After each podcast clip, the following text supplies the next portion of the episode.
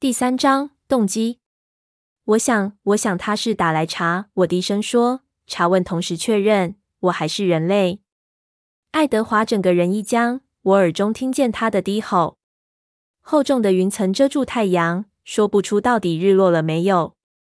经过漫长的飞航，一路往西逐日，好像他在天空里没有移动似的，特别令人困惑。时间似乎古怪的反复。我惊讶地看见从森林中露出的第一栋建筑物，告诉我我快到家了。你一直没说话，爱德华发现了。飞航令你不舒服吗？不，我没事。你因为离开而难过吗？应该说是放松，而不是难过。我想。他挑起一边眉毛，看着我。我知道这没用，虽然我讨厌承认，没必要要他双眼盯着前方的道路。在某些方面，瑞尼更比查理更具有先见之明，让我提心吊胆。爱德华笑了。你母亲有颗有趣的心，像孩子一样，但相当具有洞察力。她看事情的角度和其他人不同。洞察力，这样形容我妈的确很适合。当她专心时，多数时候，瑞尼都被她自己的生活所迷惑。不会注意到其他的，但这个周末他把相当多的注意力放在我身上。费尔在忙，他指导的高中棒球队有比赛，只跟我和爱德华相处，更磨砺了瑞尼的注意力。一旦见面后的拥抱和喜悦褪去后，瑞尼就开始盯着我们。随着他的观察的眼镜，他那大大的蓝眼睛一开始是困惑，接着则转为关切。今天早上。我们沿着海滩散步，他想向我们展现他新家那边所有的美丽事物。我想，他还是希望那里美丽的太阳能引诱我离开福克斯。他也想单独和我谈谈，这很容易安排。爱德华扬称有期末报告要写，好让自己白天时能待在屋内。在我脑中，那段对话又重新上演。瑞尼和我沿着人行道轻松漫步。试着走在每隔十来步便有一棵的棕榈树的树荫范围下。虽然还很早，但已经很热。空气中充满湿气，让我的肺费力的呼吸。贝拉，我妈问。当她说话时，视线越过沙滩，落在轻轻起伏的海浪上。什么事，妈？她叹口气，没有看着我的双眼。我很担心。怎么了？我问。这次很焦虑，我能做什么？不是我，他摇摇头。我是担心你和爱德华。瑞尼总算看着我。当他说出他的名字时，他的神情充满抱歉。哦，我低语，强迫自己看着一对慢跑经过我们身边的人，他们的衣服都湿透了。你们两个比我想的还认真，他继续说。我皱眉。脑中很快的回想这两天的状况，至少在他面前，爱德华和我几乎没有碰一下对方。我不知道瑞尼是不是也要给我来段负责任之类的训话。我不介意谈像查理提出的那样的主题，至少跟母亲谈比较不会尴尬。毕竟过去十年来，是我不停的提醒他对这种事要负责任。有些事，当你们两个在一起时有点奇怪，他低声说。前额在他担忧的双眼上方挤成一团。他看你的样子极其保护性，好像随时准备好要扑到你前方为你挡住子弹似的。我笑了，虽然我还是无法转过眼面对他的凝视。这样不好吗？不，他皱着眉，苦思着找寻合适的字眼。只是不同。他对你的感情很强烈，很小心。我觉得自己并不了解你们之间的关系，好像有些秘密我不知道。我觉得是你自己乱想，妈。我说的很快，努力维持轻快的语气，但我的胃一阵起伏。我忘了我妈的观察力，她对事事单纯的看法，能摒除杂讯，让她精确地掌握事情的真相。这以前从来就不是问题，直到现在。我以前也从未有什么秘密会不告诉他，不是只有他。他防备地说：“我希望你能看看你在他身边的样子。”你是什么意思？你动作的样子，你想都没想就以他为中心。当他动，就算只是一小步，你也会同时调整你自己的位置，好像磁铁或是地心引力。你就像是一颗卫星或之类的。我从未看过这样的情形。他顿了顿，望着地面。别告诉我，我打趣地说，强迫自己微笑。你又在看灵异小说了，是吗？还是什么科幻小说？瑞尼脸红了。才不是这样。有什么好看的吗？嗯，是有一本，但跟这没什么关系。我们现在谈的是你。你应该看看罗曼史小说就好了，妈。你知道自己有多容易被吓到？他笑了起来。我有点傻，是吗？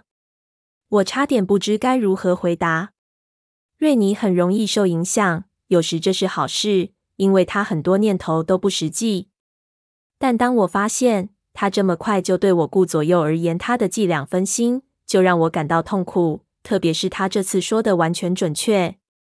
他抬起头，我控制自己的表情。不傻，做妈的都这样。他笑了。然后比着前方绵延的白色沙滩，通往蓝色大海。这一切不值得让你搬回来跟我这个傻老妈一起住吗？我用手夸张的假装擦拭额头的汗，然后拧干头发。你会习惯这些湿气，他说。你也可以习惯雨，我说。他好玩的用手肘顶了我一下，然后牵着我的手走回他的停车处。除了他对我的担心之外，他似乎很高兴，很满足。他用含情脉脉的眼神看着费尔，这让人安心。当然，他的生活很充实，很满意。当然，他并不怎么想念我，就算现在。爱德华冰冷的手指抚过我脸颊，我抬起头，眨眨眼，回神过来。他靠过来亲吻我的前额。我们到家了，睡美人。该醒了。我们已经停在查理屋前，阳台灯亮着，他的警车停在车道上。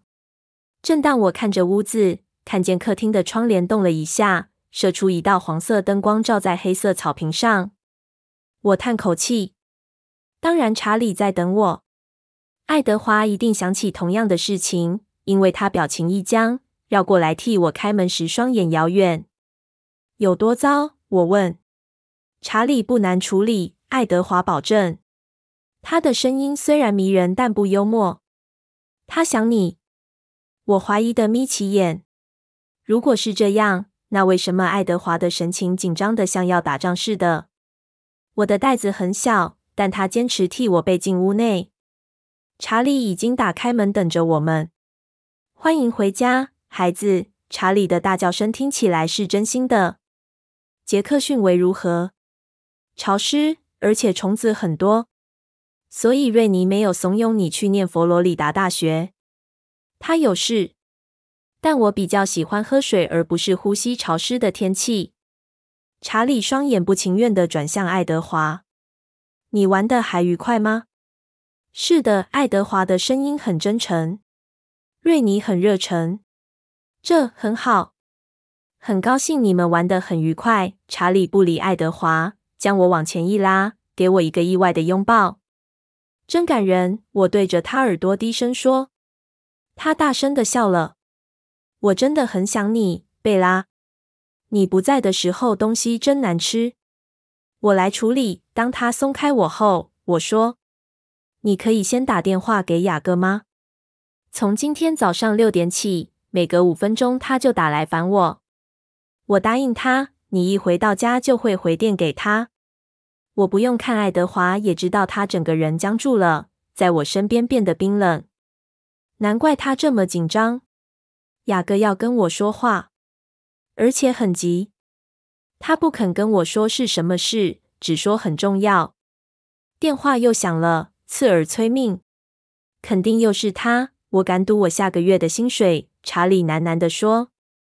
我来接。我匆匆走向厨房，爱德华跟在我身后，查理则自顾自的去客厅。电话还在响，我一把接起，并且转身面对着墙壁。哈喽，你回来了，雅各说。他熟悉嘶哑的声音，让我涌起一股渴望。所有的记忆都冲上脑海，纠缠在一起，散落在岩石海滩的浮木，用塑胶帘围起的车库，纸袋内部冰的汽水，小屋内的双人小沙发。他深黑眼眸内的笑意，大手握着我时的暖意，一口白牙的闪光及黝黑的肌肤，脸上不时裂开的大大笑容，就像打开一扇秘密之门的钥匙，只有亲人才能进入。好像思乡病，那地方和这个人。都是我在那段黑暗岁月时的避风港。我清清喉咙回答：“是的。”你为什么没回电给我？雅各追问。他那愤怒的声调马上让我不爽，因为我才刚进屋子，你的电话打断了。查理正告诉我你来过电话。哦，抱歉，没关系。说正事，你干嘛这样骚扰查理？我得和你谈谈。好。我想也是。说吧。一阵沉默。你明天会去学校吗？我皱起眉，不知道这问题是怎么回事。当然。干嘛不去？我不知道，只是好奇。又一阵沉默。你到底要说什么？小个。他犹豫了一下。没什么大事，我想听听你的声音。是的，我知道。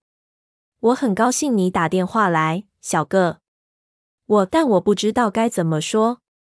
我很想告诉他，我现在就出发去拉布席，但我不能这样说。我得挂了。他突然说：“什么？我会再跟你谈，好吗？”但小个，他挂断了。我不敢置信地听着嘟嘟的断讯声，还真简短。我自言自语。还好吗？爱德华问。他的声音又低又小心。我缓缓转身面对他，他的脸色完美的平静，完全没有破绽。我不知道，我不知道是怎么回事。雅各这样骚扰查理一整天，只为了问我明天会不会去学校，这一点都不合理。如果他想听我的声音，那他为什么这么快挂断？连你都猜不出来。那我更是不晓得了，爱德华说，嘴角流露出一丝笑意。嗯，我咕哝，这是真的。我很熟悉小个，应该不用多久就能猜出他的动机。我的思绪飞驰到属离院，想着通往拉布席的十五里路，边在冰箱内寻找材料，看该为查理煮什么样的晚餐。爱德华靠在琉璃台旁，我隐隐觉得他盯着我看。但来不及去管他会看到什么。学校的事似乎是关键，这是小哥问的唯一一个问题。他一定有答案，不然他就不用这样锲而不舍的骚扰查理。我是否出席究竟跟他有什么关系？我试着找出逻辑，试着从雅各的观点来看，如果我明天没去上课，会有什么问题？查理会怪我，都快毕业了还缺课，但我说服他。一个周五不会破坏我的成绩，小哥更不会关心这一方面。我脑中想不出任何原因，可能我忽略了某些明显的资讯。过去三天有什么改变？对雅各这么重要，让他打破一直不接我电话的惯例，愿意联络我。这三天能造成什么不同？我将在厨房里，一袋冷冻汉堡从我冻僵的手指间滑落。过了好一会，我才发现它并没掉到地板上，发出“砰”的一声。爱德华接住，将汉堡放回琉璃台上。他双臂已经环住我，唇贴着我的耳朵。怎么了？我摇摇头，晕眩。三天能改变一切？最近我不是才在想要念大学有多不可能吗？为了余生与爱德华同在，我得历经三天痛苦的转变期，解脱我的凡人身份。而且在这三天过后，我将永远受制于自身的嗜血饥渴。查理告诉比利，我消失了三天吗？所以比利直接推论吗？雅各真的是打算问我还是不是人类吗？要确定狼人协定没被打破，库伦家没有人敢咬人类，咬不是杀。但他真的认为，如果发生的话，我还会回到查理家吗？爱德华摇晃我，贝拉。他现在是真的焦虑了。我想，我想他是打来查。我低声说。查问同时确认，我还是人类。爱德华整个人一僵，我耳中听见他的低吼：“我们的离开。”我说：“在变身之前，这样才不会破坏协定。我们将永远不能回来。”他的双臂紧紧抱着我。我知道。呃，查理在我们身后大声的清清喉咙。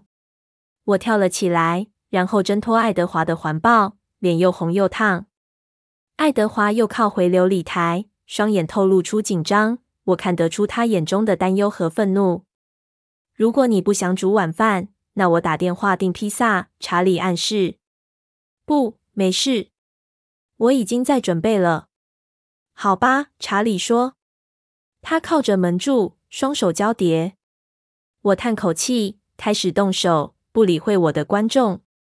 如果我要求你做一些事，你会信任我吗？爱德华问，轻柔的声音中充满焦虑。此时我们已经快到学校了。原本爱德华很放松，会开玩笑，但现在突然间，他双手又紧张地握着方向盘，他的指关节紧绷，费力避免将方向盘捏成碎片。我看着他焦虑的神情，他的眼神很遥远，好像他在聆听远处的声音。看到他的紧张，让我的脉搏加速。但我小心地回答：“看情况，我们已经停在停车场了。我就是担心你会这样说。你要我做什么，爱德华？我要你待在车内。”他又回复平常那样，边关上引擎边说：“我要你在车内等着，直到我回来。”但为什么？这时我看到他，很难不看到他，在学生群中，他的个子高人一等。就算他没靠在那辆违规停在人行道的摩托车上。哦，雅各的脸色很平和，像戴着面具。我很了解，当他决心要掌握住他的情绪时，他就会这样，让他能自制。这让他看起来很像山姆，狼人中最年长的，也是奎鲁特狼群（印第安保留区）的首领。但雅各恐怕永远学不会山姆始终散发着的完美的沉着。我已经忘了他这样的脸色让我有多不舒服。虽然我在库伦家离开又回来的那段期间，我已经和山姆很熟，甚至有点喜欢他。但当雅各模仿山姆的神情时，我仍旧无法挥去那股愤怒感。这是一张陌生的脸。当他这样时，他不是我的雅各。你昨晚做出错误的结论，爱德华低声说。他问起学校，是因为他知道我会载你来。他想找个安全的地方和我谈谈，一个有目击者的地方。所以我昨晚误会雅各的动机，忽略了一些资讯。这正是问题。像是天底下有什么事情会让雅各想和爱德华谈谈？我不要待在车子里面，我说。爱德华轻声呻吟：“你当然不会肯，好吧？我们赶快解决。”当我们手牵着手走向雅各时，他的脸色很难看。我还注意到其他人，我同学的脸。我注意到，当他们看见雅各七尺高的身躯，高壮的一点都不像十六岁半的少年时，一脸惊讶的神情。我看见他们的双眼扫视他身上绷紧的黑色 T 恤、短袖。虽然今天特别的冷，他粗糙破烂、沾满油污的牛仔裤，还有他倚靠的那辆黑色机车，大家的眼光并不会在他脸上逗留太久，因为他的神情让大家很快就将目光转开。我注意到每个人都离他远远的，让出空间给他。他面前的空位没有人敢经过。带着惊愕，我了解到雅各对大家来说是个危险的人。多奇怪！爱德华停在离雅各几码远处。我知道，让我离狼人这么近，他很不安。他将手稍微往后抽了一些，将我半拉到他的身子后面。你可以打电话给我们。爱德华用钢铁般的声音说。抱歉，雅各回答，脸色扭曲成冷笑。我的速拨键上没有写字的电话。你当然可以在贝拉家找到我。雅各下巴一紧。眉毛全挤在一起，他没有回答。这不是谈话的好地方，雅各。我们不能晚点谈吗？当然，当然，我可以下课后去拜访你的墓穴。雅各嘲讽地说：“现在有什么不对吗？”爱德华刻意的张望四周，双眼停留在那些勉强能听见我们对话范围内的目击者身上。少数人犹豫在人行道另一头，双眼充满期望，好像他们希望可能接下来能目睹一场大战似的，好让无聊的星期一早上有点新鲜事。我看见泰勒、克罗利轻推奥斯丁、马克，他们原本正走向教室，现在都同时停下脚步。我已经知道你要说什么了，爱德华提醒雅各，他的声音好低，连我都几乎听不见。话带到了，我们已经收到警告。爱德华低头看我一眼，眼中充满忧虑。警告？我茫然地问：“你在说什么？”你没告诉他？雅各问，双眼不敢置信的睁得大大的。怎么？你担心他会选择我们这一边？请别提了，雅各。爱德华用平静的声音说。为什么？雅各挑衅。我困惑的皱眉。我不知道什么。爱德华。爱德华只是瞪着雅各，好像没听见我的问题。小哥。雅各朝我挑起眉。他没告诉你，他那位大哥上个星期六晚上跨越界线了吗？他问，声调中充满嘲讽。然后双眼转回爱德华身上。保罗完全情有可原。那是无人的土地。爱德华嗤之以鼻。才不是！雅各的愤怒很明显。他双手发抖，摇摇头，深深吸吐两次。艾米特和保罗，我低语。保罗是最常和雅各玩在一起的兄弟，他是另一个很容易就失去控制变身成狼的家伙。我脑中突然浮现一只大灰狼的影像。发生什么事了？他们开打了吗？我的声音因为惊慌而高亢。为什么？保罗受伤了吗？没有开打。爱德华平静地对我说，也没人受伤。别焦虑。雅各用怀疑的眼神看着我们。你什么都没告诉他是吗？这是你带他离开的原因吗？这样他就不会知道。马上离开。爱德华打断他的话，他的脸色突然变得很吓人，是真正的可怕。那一刻，他似乎像一个吸血鬼。他用邪恶、毫不掩饰的憎恶瞪着雅各。雅各抬了抬眉毛，但没任何其他动作。你为什么没告诉他？有好长一会儿，他们注视彼此，不发一语。更多学生在泰勒和奥斯丁身后。我看见麦克在班旁边，麦克一手搭着班的肩头，好像拉住他，要他别过来。在一片死寂中，我突然拼凑出所有细节。有些事爱德华不想让我知道，有些事雅各不会瞒着我。有些事让库伦家和狼人间都在森林内，危险的向彼此逼近；有些事让爱德华坚持带我从西飞到东，是上周爱丽丝看见的景象，一个爱德华没有对我说实话的景象；一些我等待的事，一些我知道会再发生，虽然我会希望它永远不要发生的事。事情永远都不会完结，对吗？我听见急剧的喘气声从我口中传出，但我无法控制自己。好像学校正在下沉，好像发生地震了，但我知道这都只是我自己剧烈的颤抖所造成的幻象。他回来找我了，我结结巴巴地说：“除非我死，不然维多利亚是不会放弃的。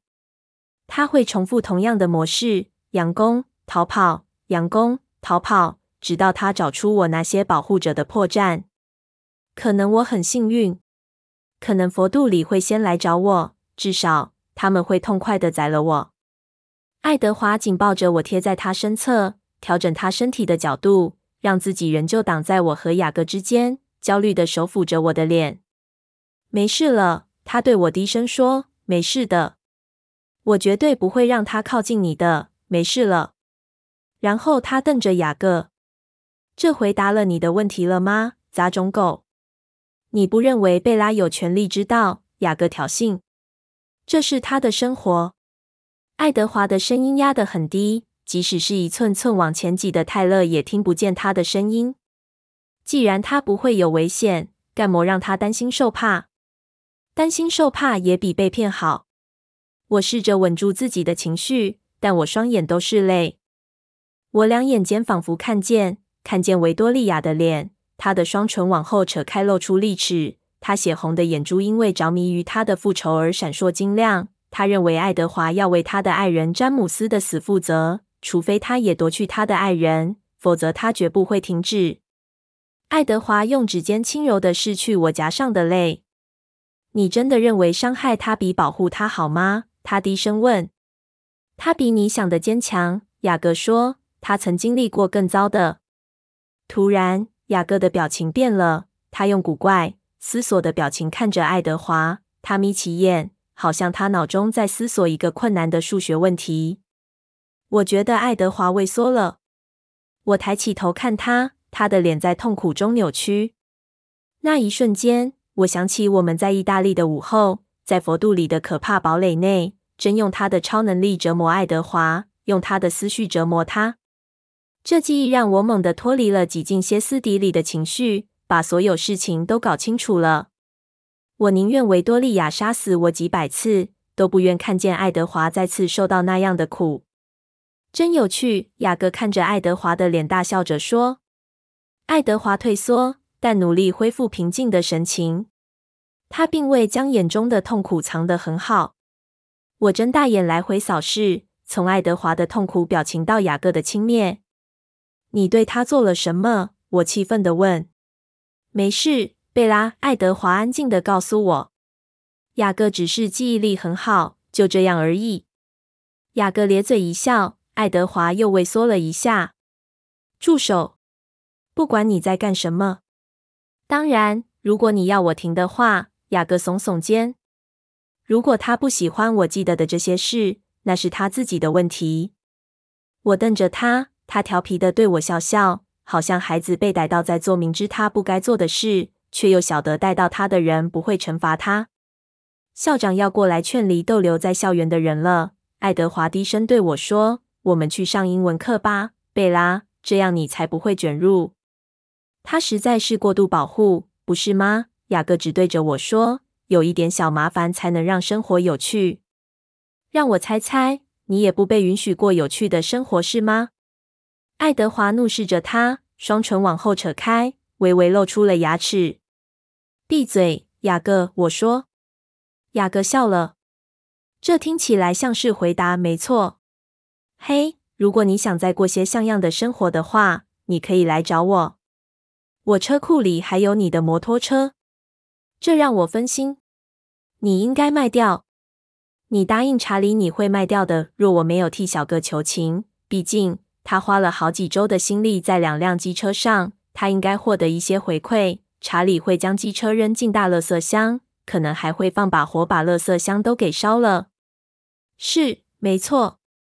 好像我会做事的。那车是你的，不是我的。总之，我还留着，看你要不要。记忆中的那个微笑突然从他嘴角显现。小个，他靠向前，脸色现在很真诚，原先的冷嘲热讽不见了。我认为我之前可能错了，你知道的，关于能不能做朋友这件事。或许我们能找出方法，在那条界线的我这一边来见我。我清清楚楚地意识到爱德华。他的手臂仍保护性的环抱着我，像雕像般动也不动。我很快看一眼他的脸，神情平静、耐心。我，呃，不知道，小个。雅各完全抛弃掉了充满敌意的神情，好像他忘了爱德华还在这，或是他决定假装他不在这里。我每天都很想你，贝拉。没有你，一切都不一样。我知道，我很抱歉。小个，我只是……他摇摇头，叹口气。我知道，没关系的，对吧？我猜我会熬过去的。谁需要朋友？他咧嘴一笑，试着虚张声势，假装不痛心。雅各的遭遇很容易激发我的保护本能。这一点都不理性。雅各在体格体能上一点都不需要保护，我也无法给他。但我的手臂在爱德华的压制下，渴望伸向他，环抱住他粗壮温暖的腰。他的身躯静静地向我保证一种接受和舒服的感受。爱德华保护着我的手臂，如今却变成了限制。好吧，得上课了。我们身后传来严格的声音：“快走，克罗利先生。”得去上课了。小个，我低语。我一认出是校长的声音，就感到焦虑。雅各念的是奎鲁特的学校，但可能还是会因为侵入校园之类的而惹上麻烦。爱德华松开我，牵着我的手，再次把我拉到他身后。格林先生推开观众们，他的眉毛下垂，像乌云压在他那对小眼睛上。我说的是真的，他威胁。等我转身，谁还站在这边的？就留校察看。他话还没说完，观众就马上跑光了。呃，库伦先生，有问题吗？完全没有，格林先生。我们正要去教室。很好。我似乎不认识你朋友，格林先生怒视着雅各。你是这里的新学生吗？格林的眼神打量着雅各，我看得出他眼中的看法和其他人一样。危险，一个麻烦人物。不是，雅各回答，宽阔的唇上要笑不笑的。那我想你应该马上离开校园，年轻人，在我叫警察来之前。雅各原本半笑不笑的神情，马上变成一个大大的笑脸。我知道，他想到查理出现在这边逮捕他的模样。他笑得太夸张，太讥讽，而令我难以满意。那不是我期待看到的真诚笑容。雅各说：“是的，先生。”然后敬个礼，跨上机车，就在人行道上发动，引擎轰隆隆怒吼着，轮胎随着他急转弯时发出刺耳的尖叫。没一下子，雅各就消失在视线之外。格林先生咬着牙看着这样的表演。库伦先生，我希望你能告诉你的朋友，别再任意闯入校园。他不是我的朋友，格林先生，但我会把警告带到。格林先生抿着唇。爱德华完美的分数和无懈可击的记录，在格林先生衡量这事件上清楚占着重要地位。我知道了。如果你担心任何麻烦，我很乐意。不需要担心，格林先生，不会有麻烦的。我希望是这样。好吧，该上课了。你也是，史旺小姐。爱德华点点头，拉我快步走向英文课教室。你真的没事，可以去上课吗？当我们走过校长身边之后，他低声问。是的，我也低声回答他，但不确定是不是谎言。无论我现在觉得好不好，都不是此刻最重要的事。我得马上和爱德华谈谈，但英文课不是我脑中想谈话的理想地点。然而，格林先生就在我们身后，没有其他选择。我们到教室已经有点晚了，所以很快的入座。伯特先生正在念弗洛斯特的诗，他不理会我们的迟到，不让我们打断他的朗诵。我从笔记本上撕下一张白纸，开始写。感谢我的激动，我的笔迹比平常还难认。怎么回事？告诉我一切。还有，别唬我。拜托，我将纸条硬推给爱德华。他叹口气，然后开始写。他的字很工整，是他自己特有的字体。他将纸条递回来给我，花的时间比我还短。爱丽丝看见维多利亚回来了。我带你离开小镇只是一个预防措施，他绝不会有机会出现在你周围。艾蜜特和贾斯伯差点抓到他。但维多利亚似乎有某种逃躲的直觉，他逃到奎鲁特边界，好像他看过地图，知道界限在哪似的。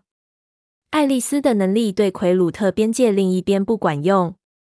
老实说，要不是我们出现在边界上，奎鲁特那一群有可能已经抓到他了。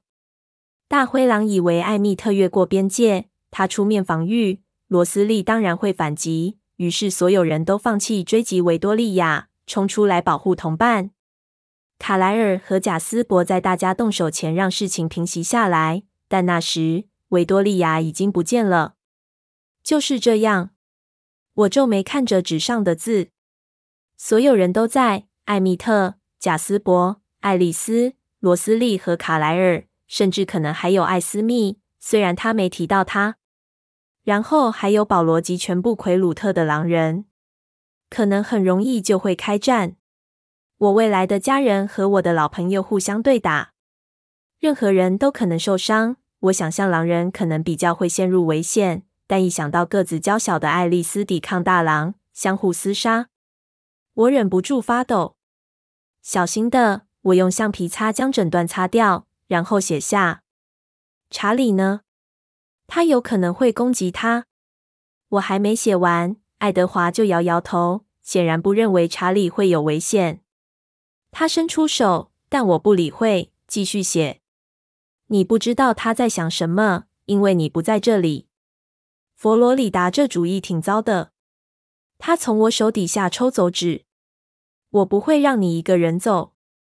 有你这样的运气，连飞机的黑盒子都会摔得粉碎。这不是我的意思，我没想过没有他而自己一个人去。我是想说，我们应该待在一起。但我被他的回答岔开话题，有点被激怒，好像我不能平安飞越国土而不害飞机坠机似的，真是可笑。就算我的倒霉运真的害飞机摔下来，那你会怎么办？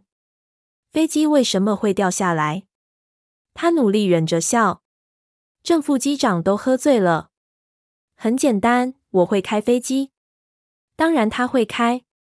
我咬着唇，继续试。两个引擎都爆开，我们急剧盘旋坠向地面。我会等我们坠到接近地面时，好好抓住你，踢破机壳，跳出去。然后我会带你跑回失事现场，装成头昏眼花、跌跌撞撞的。我们就会成为历史上最幸运的空难生还者。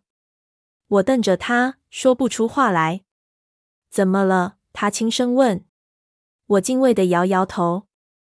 没事。我擦掉这些分心的对白，又写了一行。你下一次要告诉我。我知道一定会有下一次。这模式会一直发生，直到有人死亡为止。爱德华望着我的双眼好久好久。我不知道我现在的神情，只觉得冰冷。所以血液还没回流到我脸颊，我的眼睫毛还是湿的。他叹口气，然后点点头。谢谢。我手中的纸突然不见，我抬起头，惊讶的眨眨眼。伯特先生站在走道旁。有什么你想跟大家分享的吗？库伦先生。爱德华故作无辜的抬起头，递出他档案夹中最上面的一张纸。我的笔记。他的声音听起来很困惑。伯特先生看着笔记，毫无疑问都是他朗诵的课文的内容。于是他皱眉走开。星号，星号，星号。之后，在微积分课，我唯一没和爱德华同上的课程，我听见了八卦。我赌那个印第安大个子。有人说。我抬起头，看到泰勒、麦克、奥斯丁和班在交头接耳。是哦。麦克低声说：“你看见雅各那小子的个子吗？我想他可以打赢库伦。这主意似乎让麦克很高兴。我不认为，班不同意。爱德华有某种力量，他总是很充满自信。我觉得他能照顾自己。我的看法跟班一样。泰勒同意。再说，如果有其他孩子惹毛爱德华，你知道他的那些大哥们会出手。”你最近有没有去拉布席？麦克问。罗伦和我几周前去了那边的海滩。相信我，雅各的朋友块头都和他一样大。哈，泰勒说。可惜什么事情也没有发生。我们永远不会知道结果会怎样。我觉得事情还没结束。奥斯丁说。说不定我们还有机会看到好戏。麦克笑了。还有谁想赌？十元赌雅各，奥斯丁马上说。十元赌库伦，泰勒插话。十元赌爱德华，班同意。雅各，麦克说。嗨，你们知道这到底是怎么回事吗？奥斯丁好奇。这可能会影响赌局。我猜得到，麦克说。然后他和班吉泰勒同时往我这里很快看了一眼。从他们的表情，他们都没发现我在听得见他们对话的距离内。他们很快别过头，收起桌上的纸。我还是读雅各，麦克低声的说。